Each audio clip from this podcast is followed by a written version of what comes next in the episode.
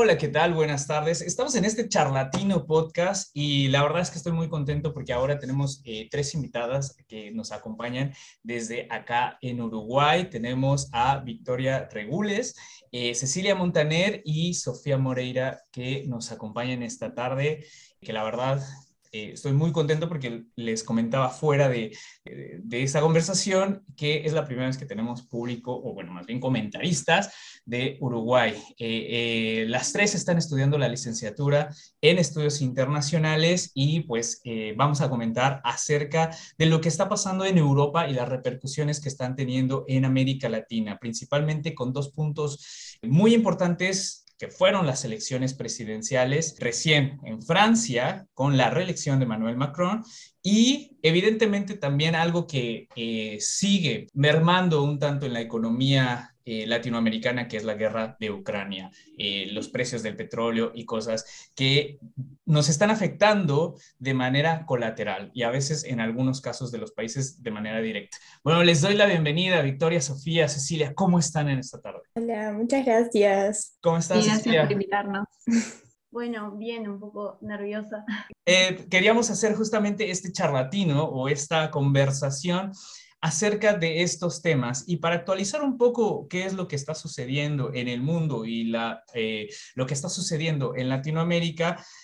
Bueno, Francia, y obviamente esto ustedes lo saben y, y, nos podrán comentar un poco más al respecto, acaba de reelegir al presidente Manuel Macron. Esto evidentemente ya es noticia vieja, tiene eh, unas semanas eh, de las cuales se dieron los porcentajes de ganancia, pero lo que nos interesa comentar un tanto es las repercusiones que esto ha traído, eh, un tanto ver el escenario que hubiera sido con Marine Le Pen, que fue su contrincante, de la cual esta es la segunda o la tercera, me parece, vez que compite contra, o más bien dentro de las presidenciales pero ahora se ve eh, un porcentaje de apoyo mucho mayor a su figura y a los partidos de extrema derecha, y eso es algo que eh, concuerda bastante con eh, algunas, algunas situaciones también en la coyuntura latinoamericana. Entonces, bueno, para empezar, Macron ya ganó, ok, eso está súper bien, tuvo un apoyo del 58.5%, es reelecto por otros cinco años, pero Marie Le Pen, que ahora nos comentarán si, gustan eh, cuál es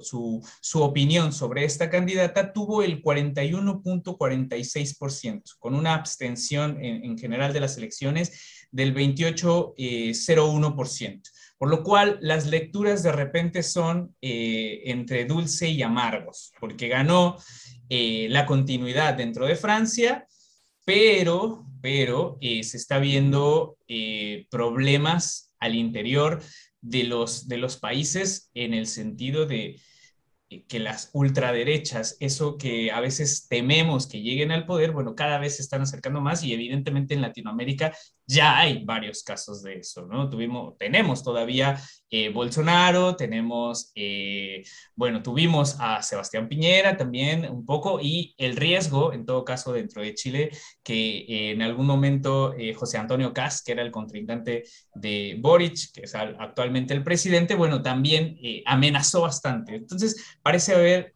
similitudes. ¿Qué piensan sobre estas dos figuras? empiezo con Sofía.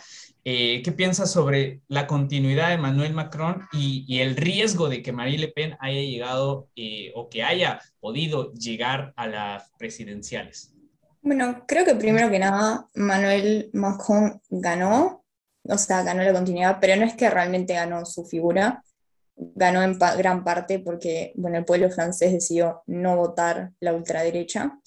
Y a la vez este triunfo tampoco es un triunfo completo, porque ahora vienen las legislativas, que también tienen dos vueltas, y Marine Le Pen ha hecho una gran campaña por promover el voto de la ultraderecha y ganar escaños dentro del Parlamento francés. Que a la vez este triunfo claramente, si bien parece que es como calma al mundo y nos deja respirar sobre todo a la gente que, bueno, no ve con tan buenos ojos la propuesta de Le Pen, eh, claramente no es que sea un triunfo completo y eh, la gran campaña que se está haciendo ahora, sobre todo con el miedo de que pueda ganar como territorios completos, especialmente en el campo y las afueras de las ciudades, trae un gran riesgo el hecho de que realmente Macron pueda gobernar fácilmente.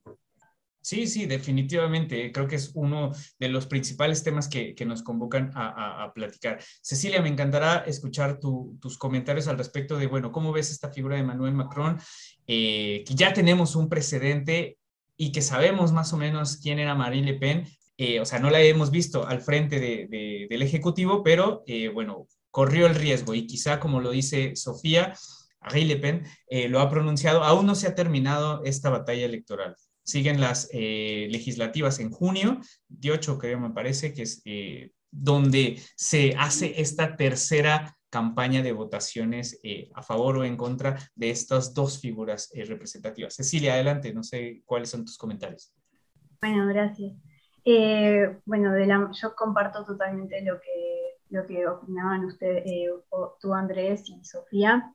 En realidad, claro, fue como que un voto rechazo, no, no, fue en realidad realmente que la gente quería a Macron, y, pero igual creo que el importante resultado que tuvo Le Pen hace que ella obviamente no se, va, no se vaya a rendir, por algo dijo que está como viendo por la tercera vuelta, que en realidad son las legislativas a el 12 de junio.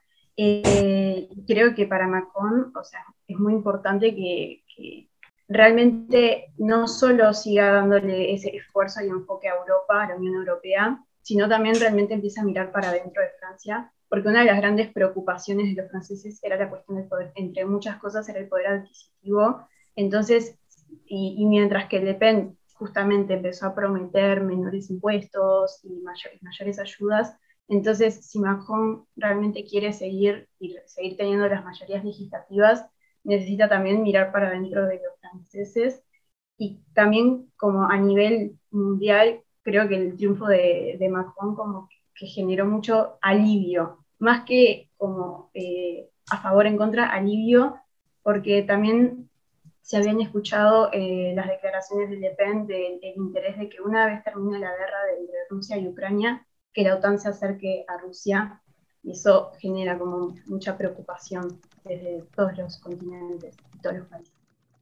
Sí, la verdad es que sí, concuerdo bastante con, con, lo que acabas de decir y justamente yo creo que me quedo con esta parte de el alivio que sintieron varios pero no todos, ¿ok? Porque también hay que ver que hubo una gran parte de esos que dijeron, bueno, está bien que sea eh, Macron el presidente, pero eh, definitivamente los cinco años eh, anteriores no fueron los mejores. Y digo, no, tampoco se le echa toda la culpa a lo que hizo Macron, porque evidentemente coyunturas sucedieron dentro del contexto europeo y fuera de él tenemos que comentarlo, la guerra de Ucrania fue algo que definitivamente puso en, los focos de atención a, Macron, fue el que negoció y yo creo, no sé, ahí depende, eh, abro el debate, que Macron de alguna manera quiso sustituir la figura de eh, canciller eh, de Alemania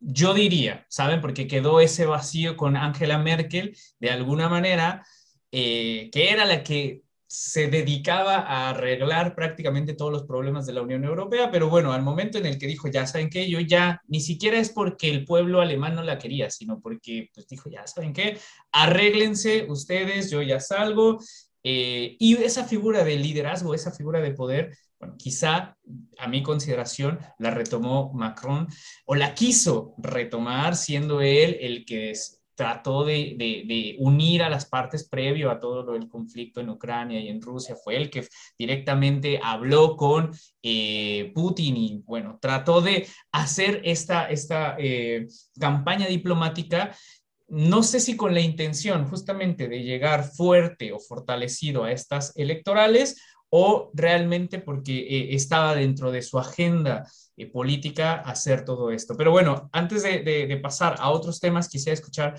eh, a Victoria, ¿cuál es la opinión que a ti te merece esta figura de Manuel Macron, adicionando todo lo que ya Sofía y Cecilia han comentado sobre este alivio, es una victoria y sobre todo si, si tienes algún comentario respecto a... cómo lo veríamos o cómo lo podemos leer desde Latinoamérica. Quizá este alivio se extiende a eh, decir qué bueno que fue, que fue Macron y no Le Pen. No sé, ahí Victoria, tú, tú cuéntanos al respecto. No, yo quería hablar un poquito sobre el quinquenio en el poder que tuvo Macron, eh, más siguiendo con el hilo que estaba diciendo Sofía y Cecilia, sobre que en realidad la campaña de Le Pen fue súper ingeniosa, porque después del descontento político que dejó Macron, eh, como que ella se enfocó en algunos vacíos que le había dejado, especialmente como que en el público rural, porque Macron es más como considerado el presidente de los ricos, el presidente globalizado, más que nada tipo cosmopolita, que se enfoca más en París y en las ciudades más grandes y no tanto en el interior del país, que aparte fue súper golpeado por la pandemia. También hablaban mucho sobre los territorios en ultramar, que él también había dejado de costado. Entonces sí, Le Pen como que se enfocó en ese tipo de, de público y por eso logró tener una candidatura fuerte como la tuvo. Y mm, eso era un comentario. Después sobre la relación de Latinoamérica, también fue otro, otro punto débil también de la presidencia de Macron, cómo se dejó de lado a Latinoamérica. Por ejemplo, tenía entendido que él era un presidente que visitaba, pero que no, que, no visitaba, pero que sí recibía, que la única visita que tuvo fue en el G20 en Buenos Aires a Mauricio Macri, que también es como un presidente que tiene el mismo tipo de perfil que él, en el sentido que también está como enfocado en las grandes ciudades y no tanto en el interior, y un presidente rico.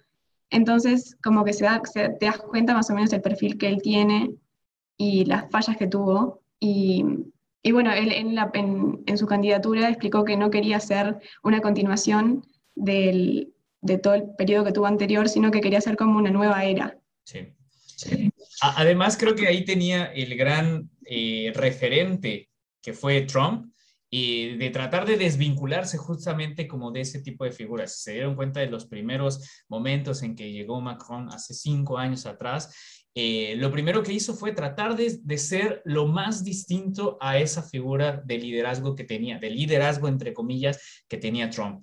Y en ese sentido, bueno, se dieron cuenta con el, eh, con el acuerdo de París, dijeron, bueno, yo soy completamente europeísta, eh, cambio climático, pero todo lo bueno, ¿no? E, e incluso quizá... a haciéndonos un poco de referencia al carisma que tenía Obama en su momento en Estados Unidos, pero sí fue bastante marcado en las cumbres que se tuvieron al inicio del periodo de, Manuel Macron sobre eh, las distinciones que tenía con, eh, con, Trump, ¿no? Y eso lo vimos ahora. La, la, cuestión como del, liderazgo que está teniendo actualmente creo que sí se ha debilitado con estos cinco años. Considero que hay un país francés dividido entre, eh, bueno, ultraderecha y los que no quieren a la ultraderecha. Eso no quiere decir que estén de acuerdo completamente con el proyecto de Emmanuel Macron. Y eh, bueno, eso también, las repercusiones un tanto a nivel Latinoamérica. Desde este lado del continente, desde lo que nos compete a nosotros conocer más, creo que también nos agregamos eh, en general a este alivio, porque ya sabíamos cómo está trabajando eh, Macron o cómo había trabajado, lo que no sabíamos y lo que generaba muchísima incertidumbre era Marine Le Pen, porque era todo lo contrario, ¿no? Básicamente era un desequilibrio fuerte. No por eso, no por eso se eximía de seguir ciertas, ciertas cosas.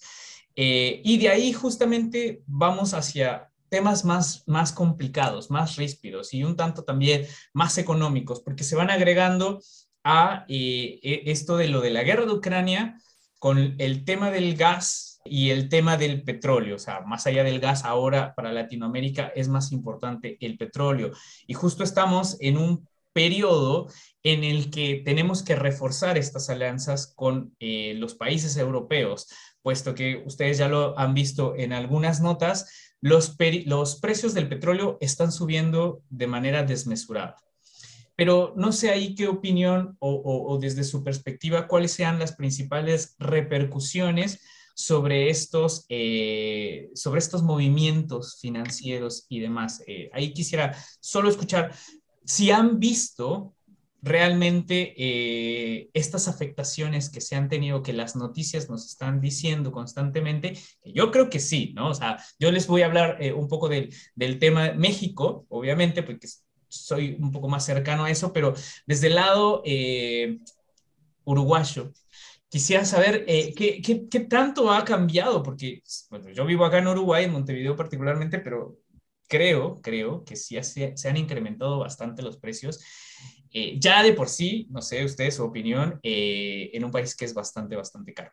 Ustedes díganme. Bueno, en realidad es un tema muy complejo, sí, porque por más que sí somos uno de los países más caros de América Latina, creo que hablo en nombre de todos, de todos los que estamos acá, que sí se ha visto el aumento de los precios, eh, sobre todo en, en, el área de, de, los alimentos, pero también en el área de, de la nafta. Okay.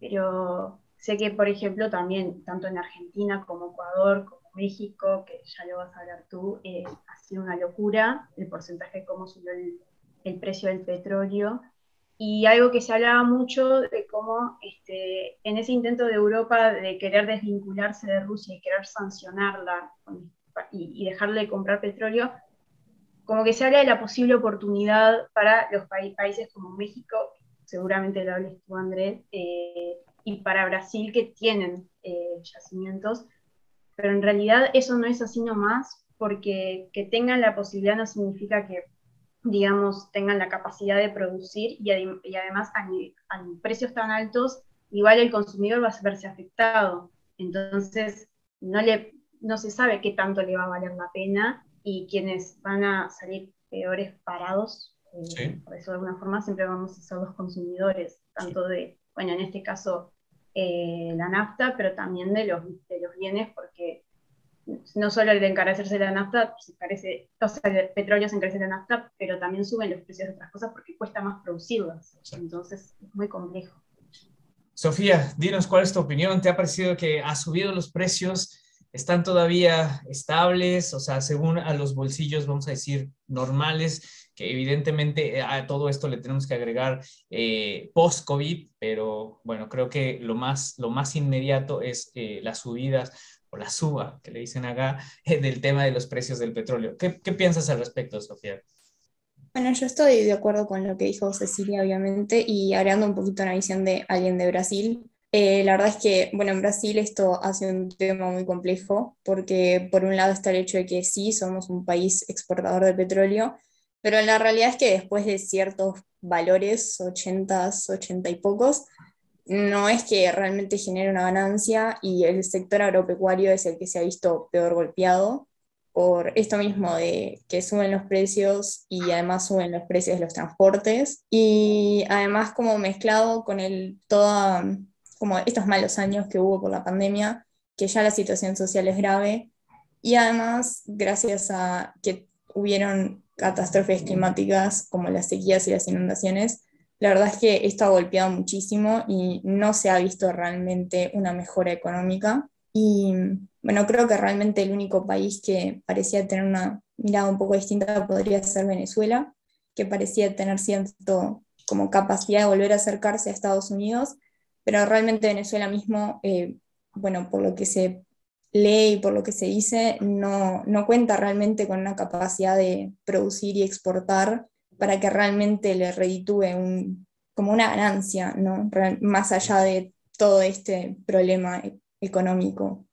Claro, claro concuerdo bastante. Eh, Victoria, ¿tienes algún comentario al respecto sobre este, este punto? ¿Te han parecido más caros eh, los productos? A mí la verdad es que me llegó el gas hace poco y dije, horrible, horrible, ni siquiera ya quería cocinar. Pero bueno, cuéntanos acerca un poco de, de, cómo ves esta situación económica. Acá en Uruguay, que eh, en todo caso es un referente porque si es uno de los países más caros y aún así está subiendo, ¿cómo le estamos haciendo acá?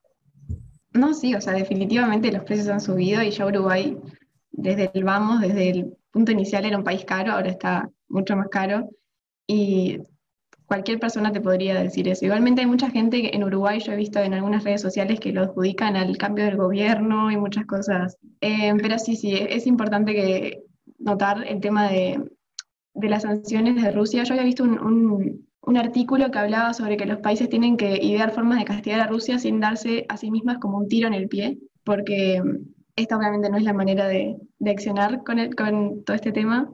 Y sí, también quería comentar sobre el tema del sector agrícola, especialmente en Argentina y Uruguay, que está súper complicado porque el impacto así es, es el doble. Y mm, también con el tema de las exportaciones del trigo, que, y como la energía, o sea, es base de todo, todo, lo, todo va a subir, todas las exportaciones van a subir, complica todo ese tema.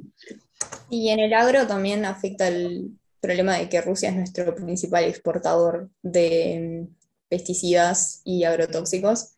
Entonces, como que solamente aumenta la cuestión del precio, especialmente en Uruguay, de los alimentos. Claro, y creo que nos hemos dado cuenta, tristemente, creo que ya lo sabíamos, ¿no? La verdad es que a veces eh, que queremos ver hacia otro lado, pero eh, dependemos y seguimos dependiendo demasiado del petróleo. O sea, eh, todo, todo este trayecto que hemos llevado sobre tratar de las energías renovables, tratar de acoplarlas a nuestra vida diaria y demás, y de repente llega esto como una demostración más de la gran dependencia que seguimos teniendo sobre, los, sobre estos hidrocarburos, ¿no? Que no está mal.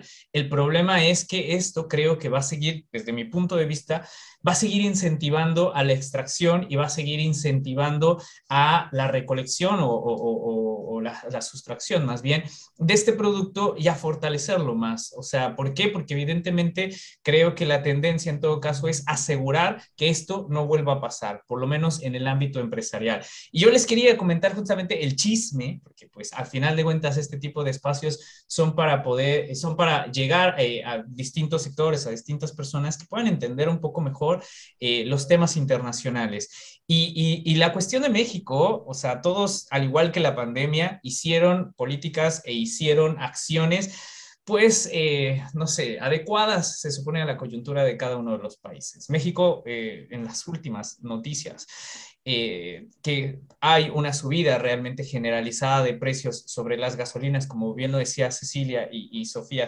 en, Argentina, en Uruguay, en todos los países, realmente, a pesar de que México y Brasil, obviamente también Venezuela, son productores y exportadores. Pero el tema, el problema que, justamente lo estaba mencionando eh, Victoria, del por qué esto nos regresa y me gusta esa, esa parte de por qué nos, nos acabamos de disparar en el pie, es porque nunca hemos reforzado eh, justamente ese, eh, esa transformación de los hidrocarburos en las refinerías. Y básicamente, para que nos puedan entender en otros contextos, el problema del petróleo que está subiendo es que nosotros los producimos, es decir, Brasil, eh, Argentina, México, etcétera, producimos petróleo, está bien, pero lo mandamos a países eh, occidentales, a países europeos, a países, sobre todo a Estados Unidos, a transformarlo, a transformarlo en comidas, medicinas, hule, lo que sea, las de, los derivados del petróleo y del refinamiento del mismo. Y ahí es donde viene caro, ahí es donde eso empieza a repercutir en la economía, porque ya lo decía Victoria, eh, necesitamos de la gasolina para que el transportista lleve los productos al, no sé, a la góndola que le dicen acá. Eh, y de ahí nosotros compremos ese producto. Pero al incrementarse la gasolina del conductor, del transportista, bueno, incrementa también el precio final del producto. Y Cecilia ya lo mencionaba, eh, el, el, que siempre paga los platos rotos es el, es el consumidor final, ¿no? Nosotros, el, el, el, que está afectándose el bolsillo y del que de verdad es que la cuenta del gas me, fue un horror, fue un horror, es que ustedes lo saben. Eh, hace, el año pasado estaba como a 600 pesos, me parece, y ahora está hasta 900. O sea, es una locura, ¿no? Bueno, por lo menos a mí esa, eso me, me llegó. Eh, pero bueno, son, son temas, ¿no? Al final, yo quería que eh, terminábamos y, yendo cerrando un poco a esto, eh, confirmar que estos aspectos que parecen tan ajenos, como lo es el cambio de, o más bien en este caso, eh, las elecciones presidenciales y la reelección de un presidente o la coyuntura de guerra o los precios internacionales, bueno, nos vienen a afectar ya de manera directa. en este sentido, bueno, no sé si tienen algún otro comentario adicional para ir cerrando y para ir eh, resumiendo esta parte de, bueno, los precios, eh, las salsas, eh, bueno, evidentemente también está entre medio la inflación, que va a ser un tema que seguramente no lo vamos a poder abordar de manera profunda en, este, en esta conversación, pero es algo que en un futuro cercano va a generar muchísimos, muchísimos problemas en general a todo el mundo, pero particularmente América Latina. Eh, voy cerrando con cada una de ustedes, eh, así como inicié, Sofía, ¿cómo te parece en todo caso, eh, bueno, esta coyuntura, cuáles serían las, las, las, lo que te preocupa o lo que te da certeza de aquí quizá a final de año, ya no nos vayamos hasta 2023, sino a final de año con esto de la inflación, los problemas económicos, los problemas financieros, etcétera? Creo que la verdad si se quiere sacar algo bueno de todo esto es que por una parte se puede notar que realmente aunque generalmente desde Latinoamérica percibimos que la extrema derecha está aumentando y es verdad que está creciendo, sigue sin ser la mayoría y por suerte esas ideas siguen sin ser las que ganan, ni en Europa ni en América Latina. Y por otro lado, eh, creo que esta también es una oportunidad que deja ver como la necesidad de despegarse de los combustibles fósiles y realmente como que nos abre una puerta a pensar más en combustibles verdes y en otras formas de desarrollarnos y en otras formas de consumir que, bueno, realmente son muy positivas. Bien, muchas gracias, muchas gracias, Sofía. Cecilia, yo te quería consultar para ir cerrando, obviamente si tienes algún otro comentario adicional, pero yo te quería preguntar, ¿Crees que hemos aprendido o que estemos aprendiendo sobre estas lecciones que nos están dando de la interrelación, la globalización, lo conectado que están los mercados y nuestras economías? con aspectos que hemos evidenciado en esta sesión, cosas que pasan en Estados Unidos, cosas que pasan en Europa, cosas que pasan en lugares en los que a veces ni siquiera conocemos que existen, nos están afectando a todos los, los, los, países latinoamericanos y a todos los ciudadanos de cada uno de ellos. No sé qué tienes eh, que comentar al respecto. No, yo siento que, que, ya desde la pandemia empezó a, a, estar esa percepción de, ah, lo que puede pasar, no sé, desde estando en el cono sur, lo que puede pasar en China, nos puede terminar afectando, fue el perfecto ejemplo de la, de la pandemia, y ahora con lo de la guerra, como muchos pensaban, ah, está ya en Europa del Este, pero igual estamos siendo afectados a través de la inflación. Eh, entonces creo que son esos casos bien concretos que son los que más fuerte, te más fuerte golpean a la ciudadanía, que son los que ayudan a abrir los ojos. Sin embargo, siempre van a estar lamentablemente esas figuras que a veces incluso están en posiciones de poder que prefieren mirar para adentro, solo el país, y no mirar cómo las decisiones pueden afectar, o es importante ver qué es lo que está pasando en los otros países o en las otras coyunturas para ver cómo accionar. Entonces, eh, es como, bueno, un sí, este, para muchos sí se abrieron, se abrieron esos ojos, pero para otros lamentablemente sigue el problema. Y yo lo que quería comentar es que había leído como que un artículo que con esta transición energética en relación a la cuestión ¿no? del petróleo, que estaba bueno que estuviera acompañado de, los descubrimientos de nuevos yacimientos y producciones, más que nada en el entorno de América Latina. Sin embargo, claro, o sea, eso es algo que puede darse en el largo plazo.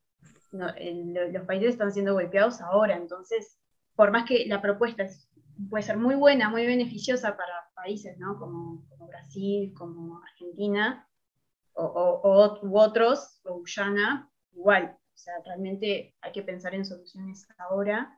Y sobre todo también teniendo en cuenta que ahora el 9 de mayo hay como una gran incertidumbre sobre lo que vaya a pasar eh, sobre qué va a decidir Putin eh, con respecto a la invasión, si va a declarar como algo definitivo, digamos, en cuestión a Ucrania o en cuestión a todo el continente europeo. Sí, de verdad que sí. Aún es sumamente incierto esto. Definitivamente lo que estamos comentando hoy puede o mantenerse en el tiempo o cambiar el día de mañana y eso nos da también mucha incertidumbre. Y justo para eh, ir cerrando esta participación, le quería eh, preguntar a Victoria.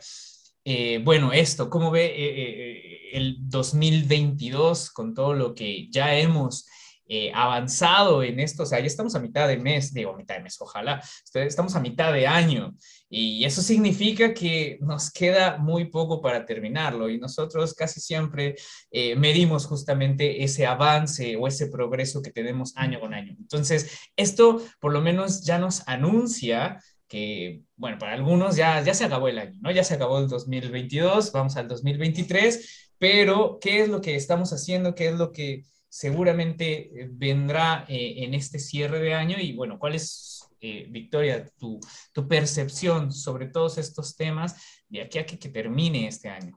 Ay, qué buena pregunta, la verdad. no sé si ser realista o ser optimista, la verdad, porque... De las dos, no importa. y bueno, la verdad que desde que arrancó la pandemia ha habido como mucho estrés y o sea, un periodo de caos mundial, que sí, porque por un lado, o sea, como que fomentó el tema de la interrelación y la globalización, como decía bien Cecilia, eh, que estábamos todos conectados, todos en la misma situación.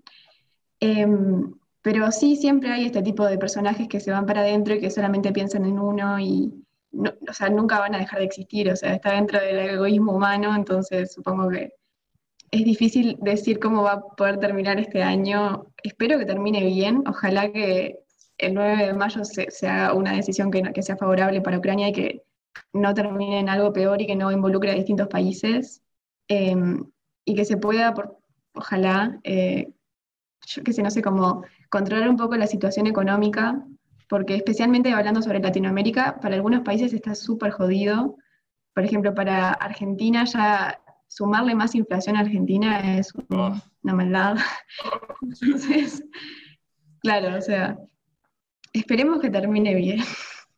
Sí, la verdad es que creo que todos estamos esperanzados a que no se agrave más la situación. Ya tenemos un check, en, dado caso Francia eh, da esa continuidad, da ese alivio que mencionaba Cecilia, eh, un alivio de una continuidad que quizá no sea la mejor, quizá también eh, el cambio que genera mucha incertidumbre no necesariamente tampoco es lo más grave de, este asunto, pero creo que 2020, 2021 y 2022 se han caracterizado por esa incertidumbre. 2020, eh, obviamente, pandemia, 2021, post pandemia, no sé, entre comillas, y 2022, post pandemia más guerra. Entonces, ahora ya es más eh, guerra que otra cosa.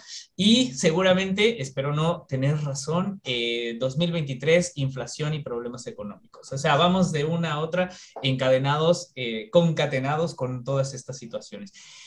Bueno, la verdad es que ha sido súper, súper eh, interesante conversar eh, con ustedes. Muy, muy, muy productivo y, muy nutritivo todo lo que, lo que hemos conversado. Les agradezco muchísimo por unirse a, este podcast, a esta conversación, este charlatino, comentar temas eh, que nos involucran a todos, a pesar de que las noticias pueden parecer muy ajenas y a pesar de que también estos temas pueden ser o pueden eh, parecerse muy complejos, vemos que nos involucran y que evidentemente siempre va a haber personas que puedan explicar y dar una opinión al respecto con criterio y con eh, fuentes y con, con, mucha información. Así que de verdad, Sofía, Cecilia, eh, Victoria, les agradezco muchísimo por su participación en ese podcast. la puerta queda abierta cuando ustedes quieran excelentes eh, analistas, internacionalistas. Así que, bueno, muchas gracias. Me despido de ustedes. Bueno, muchas gracias. Gracias. y por tenernos acá.